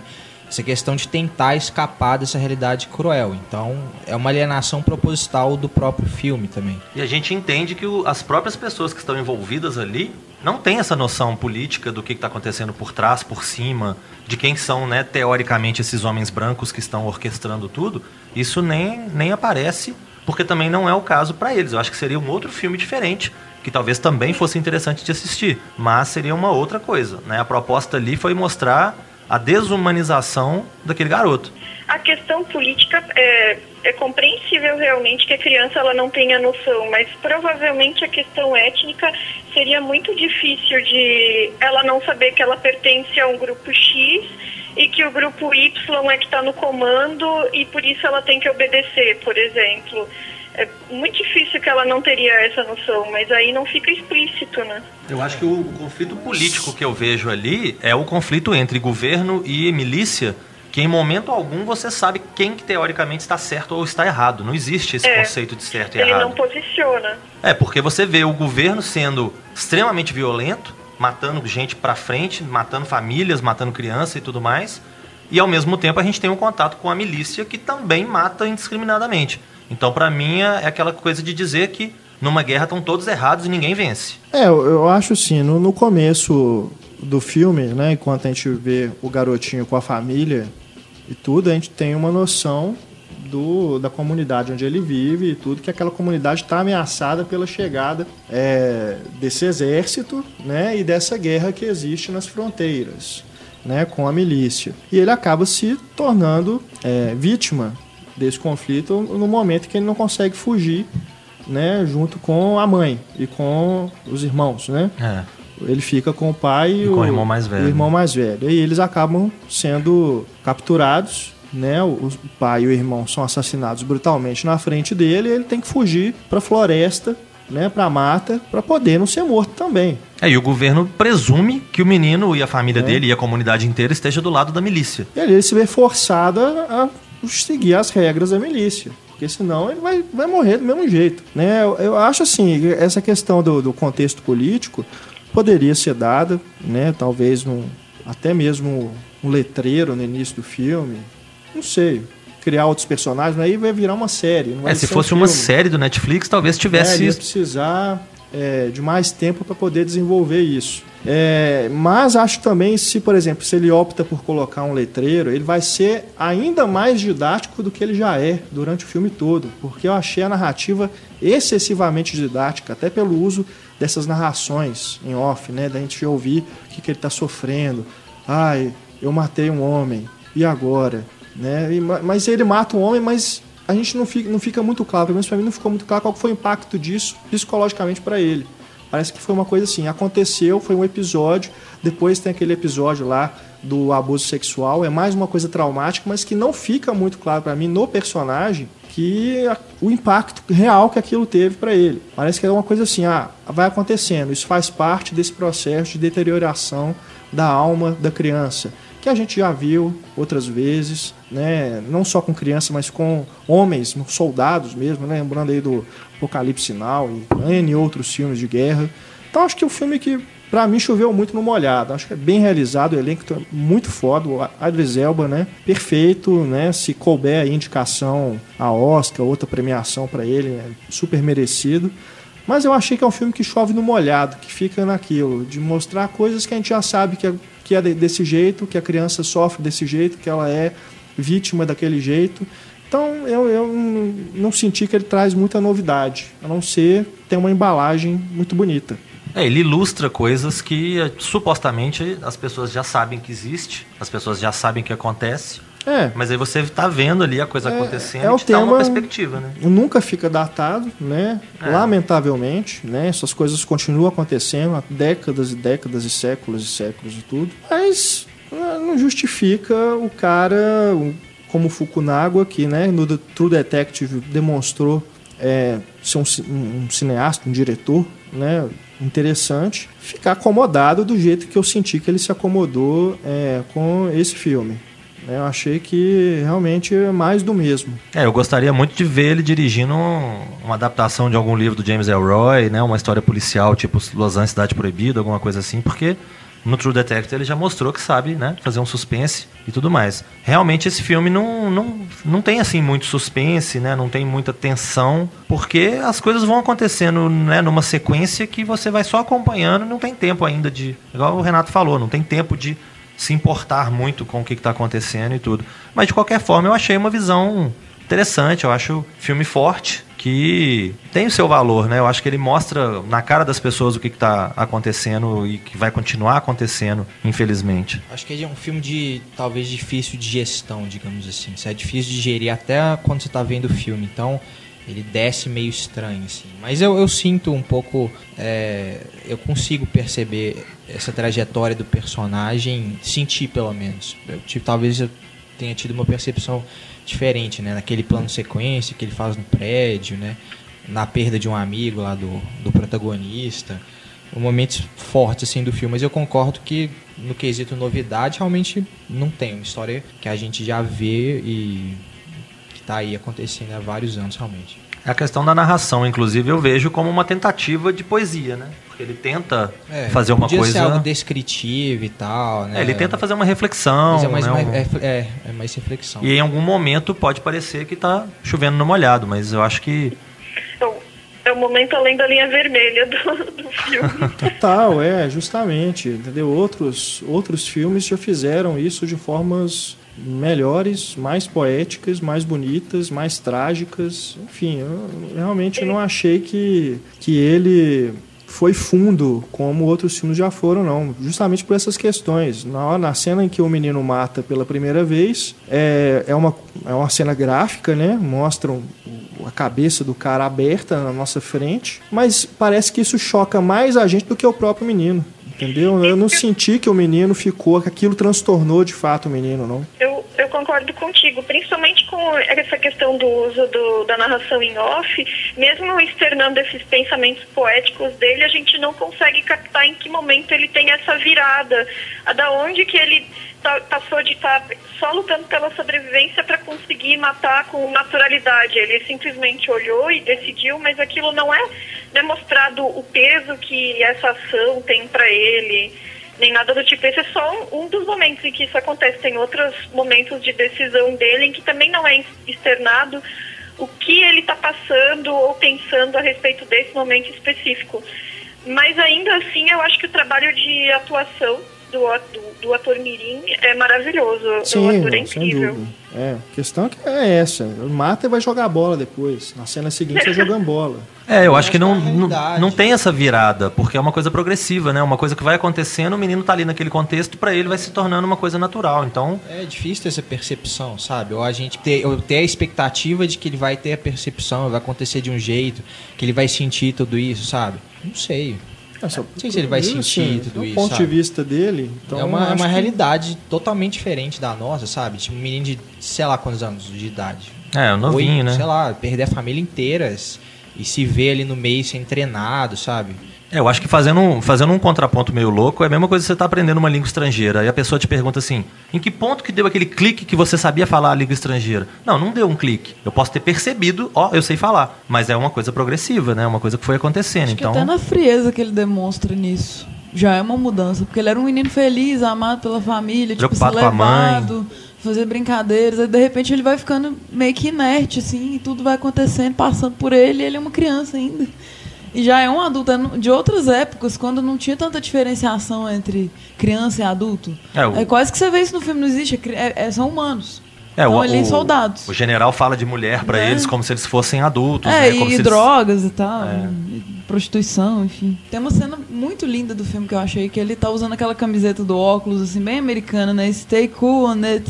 E ele faz o... o a, Contingência. faz o Abate contingente de soldados. Isso, de soldados. Achei bem. Eu gostei muito do filme, achei bem marcante, bem fodão mesmo. Apesar dos clichês.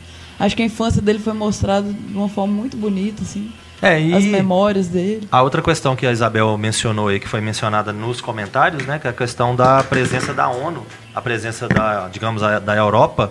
Eu acho que é interessante para mostrar o seguinte: quem pode fazer alguma coisa para parar, tá olhando pro outro lado. Não tá muito interessada, né? É isso que ficou para mim. É, o fato deles estarem passando ali é muito simples depois que tudo já aconteceu, que um tanto de gente já se matou, que parece que eles deixam, né? Ah, vamos deixar eles se matarem e vamos ver quem que sobra. Quem sobrar, a gente vê o que que faz. Essa foi a visão que passou para mim, né? E gosto dessa crueza, desse, desse aspecto mais cru, mais frio, que não acho ele evita mais a drama- dramatização, o melodrama, né? Por exemplo, o Renato falou da morte da família, né? Você vê, uma morte acontece no fora de campo, outra morte acontece num plano geral. Então, eu, quando a- eu gosto dessa, dessa questão de evitar, né, o, o excesso de de sentimentalismo e tal. Vou fazer uma recomendação.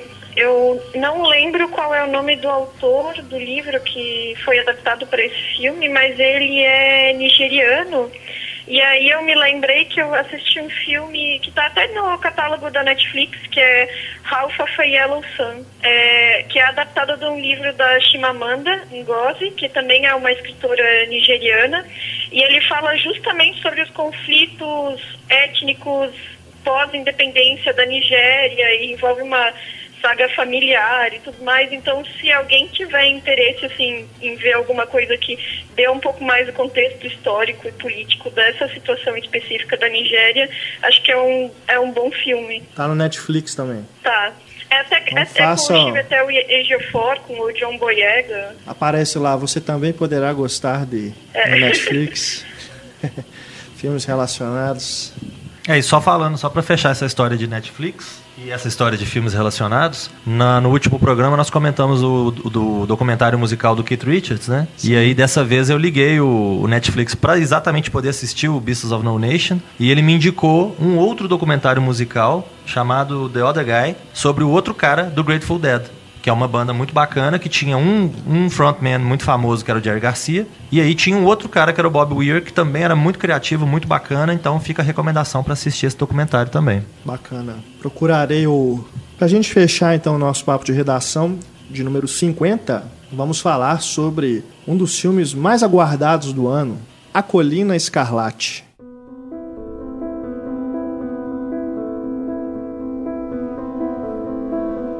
Novo filme de Guilherme Del Toro, estrelado por Mia Wasikowska, Jessica Chastain, Tom Hiddleston e Charlie Hunnam. Né? Charlie Hunnam, que já havia trabalhado com Del Toro no Pacific Rim, Círculo de Fogo. E, E aquele outro a cara- Jessica Chastain teve no Mama, que foi produzido pelo Del Toro. E tem o, o sujeito que faz o papel do detetive também, Sim, sim. que também estava né, como um Verdade. dos cientistas do Círculo de Fogo. Verdade. A Colina Escarlate, que é um romance gótico, né? Também é um filme de horror e traz a Mia Wasikowska como uma jovem escritora que acaba se envolvendo com o personagem do Tom Hiddleston, que é, por sua vez, irmão da personagem da Jessica Chastain, Baronete. Baronete, né? E os, os dois levam a Mia para essa casa misteriosa onde assombrações atormentam. Eu vou deixar principalmente Stefânia Amaral e Isabel Wittmann discorrerem sobre este longa-metragem pelo qual elas se apaixonaram. O melhor do ano. A nossa, Nossa Stefânia, inclusive, está escarlate hoje. Né? Né? É, Ela com a está com a da, sua da blusa. PJ Harvey, que é a cantora da Red Right Hand. Ó, Regravação do Nick Cave, é? que tá no teaser trailer aí. É a trilha do filme que não está no filme. Eu fiquei esperando até os créditos, assim, cadê a música da PJ? Não, tá só no trailer, mas maravilhosa a versão. Está com seu casaco vermelho É. para aguentar o ar-condicionado aqui do do estúdio. Sim. E ela também está com a pele rubra. A Stefânia, Sem- a Stefânia fica quando eu rubra quando vai ao microfone. É desses de momentos. Barba Azul do filme, eu pensei, Stefânia, amor. Ah, o Barba Azul, meu senhor. Como é que é o Barba Azul? Não entendi. É, as referências à, à história do Barba Azul são muito fortes, assim. Desde, é, o- é o meu conto preferido da infância, assim, Ah, então tá. tem a- as chaves, tem o porão, aquela questão toda de esconder alguma coisa, assim, é, é maravilhoso, meu senhor. Então, filme Não tem meninas, defeitos. o que vocês mais gostaram em A Colina Escarlate? É difícil falar. não vale falar o Tom Hiddleston, né? É, Sem camisa, não, né? não pode, né? Três Tudo. itens, né? O Tom Hiddleston, a Mia e sempre ser ten- tendenciosa, mas a direção de arte, né? É, É o que sempre você chama atenção, né, nos filmes dele, é essa questão do visual, né, muito bem trabalhado, muito bem pensado, sempre, né, desde lá do primeiro, o Cronos, né. Sim. É, tem. Assim, a ambientação do filme também é, é imponente demais, indescritível, como que é, que é bonito. E, sei lá, eu me senti muito envolvido por essa, essa atmosfera, assim, fantasmagórica. Eu fiquei até sem muita reação, assim, não consegui nem pensar direito, porque eu fiquei dentro do filme mesmo. É, eu também fiquei um essa- pouco sem reação, mas é porque não estava acontecendo nada. Mas precisa. Eu não, não senti que precisa. Dentro daquela, daquela, aquele festival de coisas maravilhosas, É, eu Ah, é. acho, acho que que o acontecimento é menor. É muita forma para pouco conteúdo. Tudo bem. Não tem problema, não. Ah, Não, eu não a sei forma. se, não sei se eu concordo, não. Eu acho que. Eu, eu, eu tenho essa questão com os filmes do Del Toro. Na primeira vez que eu assisto, isso aconteceu com todos, inclusive com os Hellboy e com o Pacific Rim, de eu não ter uma conexão é, de imediato com o filme, uma conexão pessoal. Fico maravilhado com o visual. E depois numa revisão eu consigo é, me aproximar mais emocionalmente dos filmes. No na Colina Escarlate eu acredito que será a mesma coisa, mas desse, desde o início, eu acho que a questão como ele, trans, ele trabalha as personagens femininas, principalmente a da Jessica Chastain, né? Eu acho que ela é uma personagem fabulosa, trágica, né? Acho que do- dos monstros, né, do Del Toro, né? To- todo filme dele é filme de monstro. Aqui não é diferente. Ela pode não ter a forma de um monstro, bem longe disso, né? Bem longe disso. mas ela é o monstro do filme. É, Eu acho que é o monstro mais trágico que ele já é, construiu. é, por, por toda, toda a complexidade que envolve a personagem dela. Apesar de não ficar isso muito claro, a gente sente isso pela personagem. Que é uma mulher muito enigmática. Né? É, tá, ela está interessada em dar um golpe, ela tem essa relação meio estranha com, com o irmão, né? Uma coisa ali que a gente vai descobrindo mais ou menos o que, que é. É, Será que era daquele jeito desde o início, né? Sem entrar em spoiler aqui, mas será que era daquele jeito desde o início? Qual que é dessa mulher, né? Qual que é o, o objetivo dela de fato? É, é um enigma. É um enigma do filme, mas que a Jessica Chastain consegue transmitir né, essa dor que essa personagem carrega muito bem. Né? Então eu acho que isso é o que me pegou mais no filme, emocionalmente, desse primeiro contato. Né? Eu acho, acredito que numa, numa revisão, as relações entre ela e a Mia Wasikowska, que também é, também é uma personagem é, que carrega uma dor, né? uma, uma questão de, de ser rejeitada como artista né? por uma sociedade machista. Né? E ela sai de um mundo dominado por homens e vai para um mundo em que existem mais mulheres, né? É, porque afinal de contas os fantasmas que perseguem ela naquela casa são fantasmas de mulheres e mesmo assim ela continua sendo é, é, oprimida, né? É uma, é uma personagem oprimida. É uma percepção que tá até na crítica do Pipoqueiro ao final, uma crítica conjunta no Pipoqueiro, né, Marcelo? Que eu li sem saber que era uma crítica conjunta. Tem uma colaboração bacana lá. Que é uma percepção que eu tive também, que, o- que o ser humano é muito mais perigoso do que o, o, o misterioso, que o, o fantasma mesmo. que É isso inclusive, isso inclusive é um clichê de filme de terror que muitas vezes o fantasma tá ali pra te alertar ou pra te defender e não pra te atacar, Sim. né? Quem, quem vai te atacar na verdade é o vivo e não o Perigoso é o morto. vivo, não é o morto. É. Pois é. E, e nesse caso foi, foi alertado várias vezes no início do filme, através das próprias histórias que a, a Edith escrevia, que os fantasmas eram uma metáfora para o passado, né? Então no filme a gente já sabe que os fantasmas eles não vão funcionar como algo realmente assustador, mas vão servir para realmente assombrar ela como algo que vem do passado para atormentar, né? É, eu só acho que o Guilherme Del Toro, o, o outro roteirista, é, Matthew Robbins, se não me engano, que é o parceiro dele de longa data, eles se preocupam muito em criar uma ambientação, da mesma forma, por exemplo, que aquele outro filme Não Tenha Medo do Escuro, que é um outro filme de terror que ele fez também com a Kate Holmes, que tem uma menininha que mora num casarão. Ele se preocupa muito com a direção de arte, com o visual, com a fotografia, com os contrastes de luzes, sombras e tudo mais, o que é muito bonito, muito bacana, eu gosto bastante do, desse visual. Só que ele vai criando atmosfera, vai criando atmosfera e não te acrescenta nada. Ele não utiliza aquela atmosfera para alguma coisa além. Então eu Mas fiquei. O filme justamente tá nessa atmosfera, pra mim. É, assim. Ele isso. de uma história muito elaborada, de, de assim, vários acontecimentos. Você Ele não assiste tá do- na ação. Tem clássicos do, do cinema de suspense. Eu cito até na, na crítica do Pipoqueiro lá, os, os Inocentes, por exemplo, né? The Turn of the Screw, do Henry James, que é um clássico do cinema com a Deborah Kerr. Que você vai criando toda uma atmosfera, que você vai tendo pistas né, daqui e dali, o que está acontecendo. Tem a questão do sobrenatural também, mas você vai ficando tenso com o que está acontecendo até você chegar no final e entender de fato o que está acontecendo e aí acompanhar o destino dos personagens. Eu acho que faltou um pouquinho mais de, de ação, um pouquinho mais de alguma coisa acontecendo para envolver o público. É, Eu fiquei envolvida pela forma por si só, vamos dizer assim. Já tá ótimo. Não precisa mais nada nesse caso. Eu concordo com o Marcelo em- nesse ponto, porque eu acho que a construção. Eu, eu até acho que a construção desse clima e dessa tensão funciona até um determinado momento, quando chega no terceiro ato, aí eu acho que ficou problemático, porque o próprio Del Toro se preocupou em avisar as pessoas que não é um filme de terror ou de suspense e para a gente ficar avisado de que era um romance. Mas no, no terceiro ato, ele meio que joga tudo para cima e vira um filme de ação. E aí eu acho Não que é essa construção dessa tensão e desse, dessa ambientação da casa como um personagem e das próprias assombrações é deixada meio de lado para outro tipo de, de resolução que ele pensou. Assim. É, eu, eu não sei, eu gostei muito do terceiro ato. Eu acho que a trama é sim previsível, é telegrafada, mas eu não acho que seja tenha sido a intenção do Del Toro e do, do outro roteirista surpreender o público com um plot twist, alguma coisa assim. Acho que o enredo é manjado, dá essa sensação de ser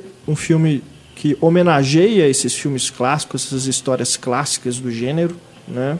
Dá essa sensação de, ah, eu já vi isso antes. Mas eu acho que, como ele resolve as situações nas pequenas coisas, ele consegue é, surpreender, principalmente na violência. Os momentos de violência do filme eu fiquei assim, de arrepiado, sabe? É, senti aquela coisa assim que ele brinca muito com facas, né? O tempo todo, assim, durante o filme. E a sensação de faca cortando, sabe? Aquela coisa assim que dá aquela gastura.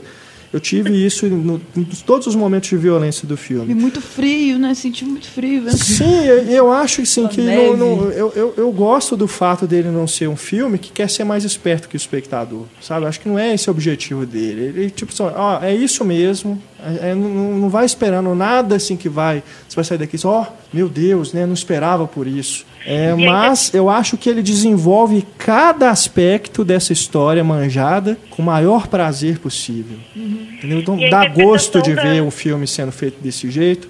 E ele, ele faz essa homenagem como se ele estivesse dirigindo um filme da, clássico, né, histórico, da, da história né, mais, mais antiga e do passado, mas usando to- tudo que a tecnologia de hoje permite, que naquele tempo não era possível construir efeitos especiais daquela forma, cenários daquela forma, enfim. Então acho que ele consegue, é, pelo menos para mim, ele, ele, ele conseguiu passar isso, essa sensação. Tipo, eu já vi isso, já sei que Mas tipo de filme é forma. esse, mas não dessa forma tão bonita, tão bem É, feita. E essa violência, para mim, o que mais chama a atenção é a interpretação da Jéssica Chastain, que consegue perfeitamente criar a personagem dela com essa superfície fria e calma e que por baixo tem alguma ebulição que vai explodir. Assim, acho que incrível a interpretação dela.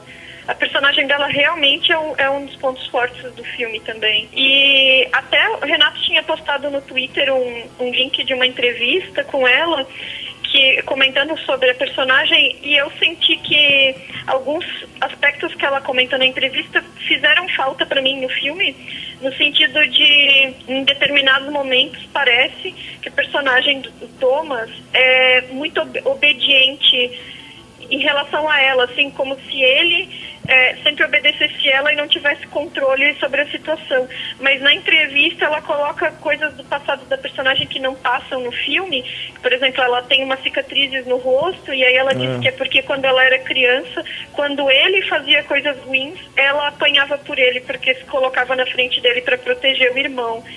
Então isso dá- também acrescenta uma camada É verdade, é. para a interpretação dela saber esse passado.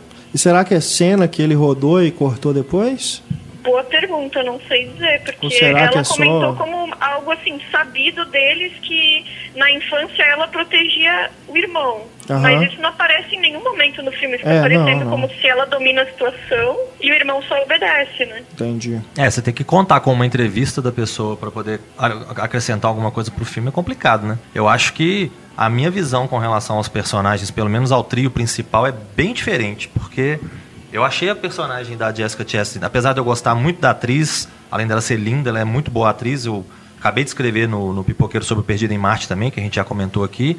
Ela é uma atriz fantástica, só que eu acho que o roteiro não, não permitiu a ela ir muito longe, não, porque ela é aquela personagem da fórmula. Ela tá o tempo todo quietinha, calada, e a gente sabe que ela tá fazendo tudo por trás. Isso na novela da Globo tem, esse tipo de Quietinha, personagem. calada, Marcelo. Ah, ela tá Como observando. quietinha, calada Absurdo, durante o Marcelo. Ela tá ali observando, você tá vendo que ela tá nervosa com alguma coisa e tal, e que a qualquer momento ela vai estourar. Beleza, mas não acho que acrescenta muita coisa. A relação entre os irmãos não é bem desenvolvida, a gente não entende o que, que tá acontecendo direito em momento algum. O personagem do Tom Hiddleston, ele sofre mudanças de comportamento muito bruscas, que eu não, não acho interessante. Porque eles são duais, eles Ah, são Eu acho a única personagem bem desenvolvida que vai realmente caminhando é a personagem da Mia Wasikowska. O resto, não, não acho que foi bem desenvolvido, não.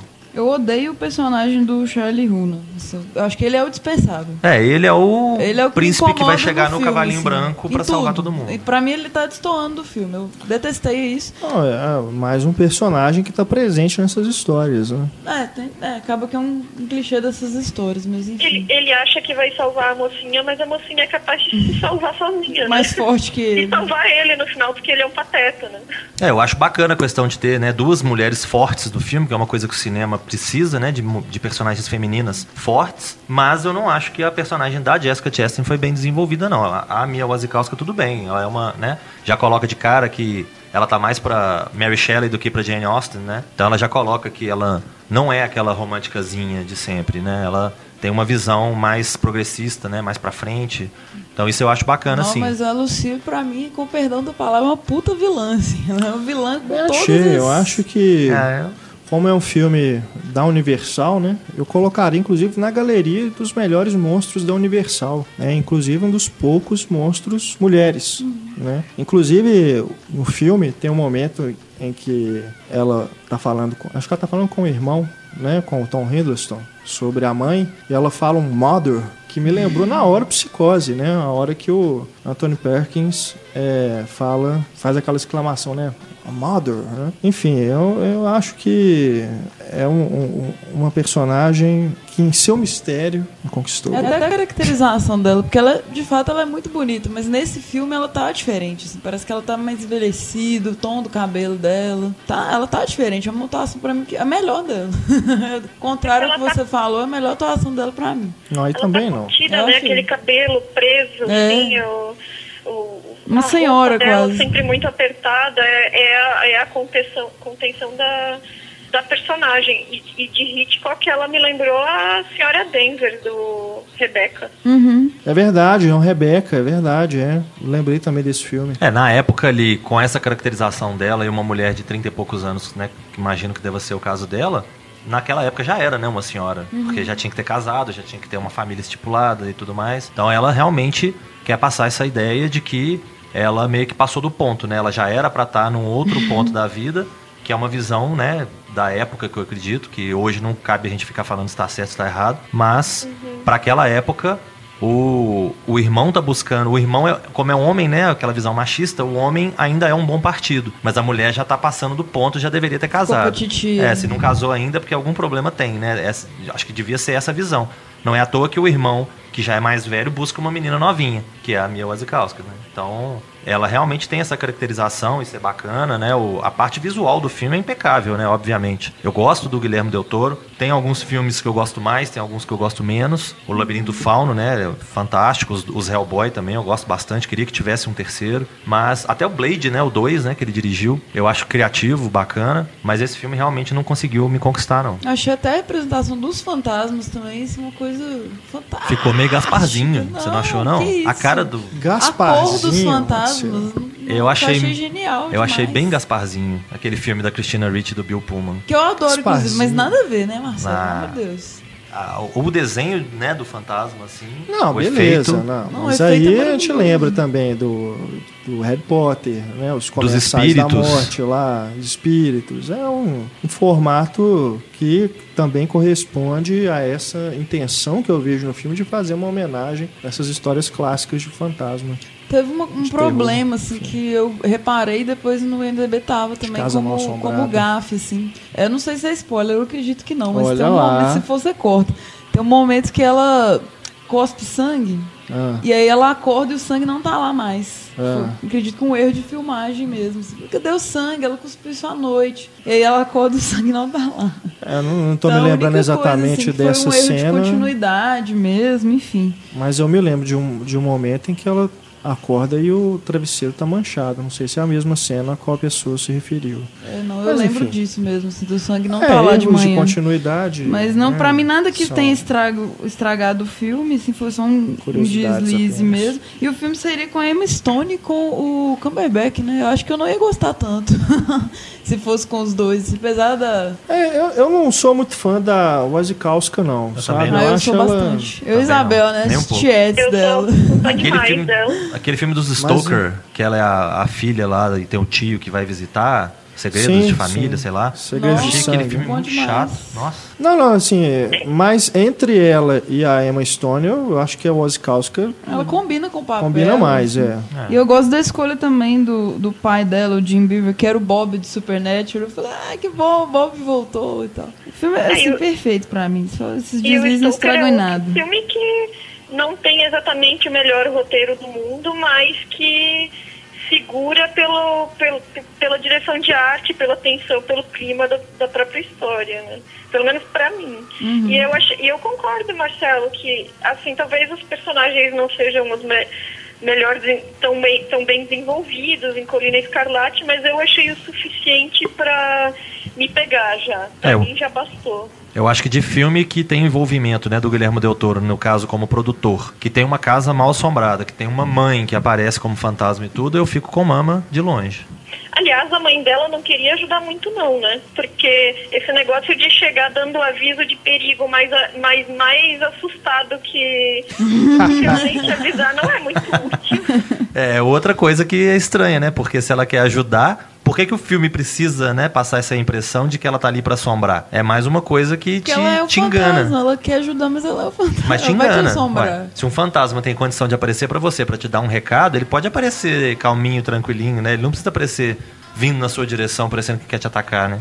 Fazendo sombra no fim do corredor e esticando os dedos na sua direção. É, isso tá na cara, assim, que é ele privilegiando a forma e não o conteúdo, né? Fechou? Fechou de um jeito triste. Fechou. Né? Forma. A forma é melhor do que o conteúdo. falando mal, né? É, não tem, não tem, não tem problema nisso aí. Forma vence. Yeah. Tem o vestido, Tem o do vestido filme isso, jabá. Claro, sim. Leiam no Cinema em Cena a coluna da Isabel, analisando o figurino, né, de A Colina Escarlate. Tá lá, o link a gente coloca aí também no, na página do podcast, para facilitar para você. E aproveitando o momento jabá, não deixe de ler o Pipoqueiro. Não, essa eu vou dizer para vocês não lerem o que o Marcelo escreveu, que é uma bobagem. Brincando. Olha só. Acessem- leiam pela Lígia também. Freitas, minha nova colaboradora. Acessem opipoqueiro.wordpress.com Exatamente. e leiam os textos do Marcelo. E a gente vai encerrando né, o nosso papo de redação. Nós já tivemos o Antônio escolhendo a música de abertura e agora o Marcelo escolhe o encerramento. Né? Cada programa a gente vai alternando e alguém da nossa equipe vai sugerir. Você, que é nosso ouvinte, também pode mandar sugestões né? e a gente vai escolhendo lógico, sugestões de músicas relacionadas a cinema de preferência. É. Marcelo Seabra. A minha escolha aí tem três coisas que eu gosto muito: cinema, músicas dos anos 60 e Burt Bacharach. Olha, Então, espero que vocês gostem. qual é a música? O pessoal já. Qual é? a Cassino música? Royale. Que é o tema do filme Cassino Royale, que é a paródia né, do, do James Aham. Bond, com David Niven, com o Woody Allen, com um elenco fantástico. que é composta né, pelo Burt Bacharach, que é um grande maestro que fez trocentas músicas fantásticas, como Raindrops Keep Falling on My Head, Close to You e, e aí por diante. Então também tem a contextualização, porque temos um novo filme do James Bond. Exato, eu pensei, pensei nele exatamente pelo Spectre, né, que já está hoje, acho que antes da estreia oficial, já está em primeiro lugar em muitas bilheterias de muitos países por conta de pré- É pré-estreias. verdade. E no próximo papo de redação a gente fala sobre ele, quem sabe com spoilers. Quem né? sabe. Acho que seria o ideal, né? Até lá já vai ter dado um tempo pro pessoal assistir ao filme e a gente comenta sobre ele. Muito obrigado, Marcelo. Valeu. Muito obrigado, Isabel. Valeu. Acessem o blog da Isabel também, estantedassalo.com. Obrigado, Antônio Tinoco, Valeu. Que estava aqui, né? Ele ainda não viu Colina Escarlate, Mas mas, ele- verei porque sou um grande fã de Del Toro. e porque ele quer discordar do Marcelo. Claro, é. Faz parte. Sempre. Time Colina Escarlate. É, ué. E obrigado, Stefânia. Valeu. pela presença aqui em mais um programa. Obrigado a você que nos escuta. Obrigado você, colaborador do Cinema em Cena, pelo apoio. Nos, ouvi, nos falamos, né? nos vemos, nos ouvimos, nos falamos no próximo podcast Cinema em Cena. Um grande abraço, até mais. Tchau.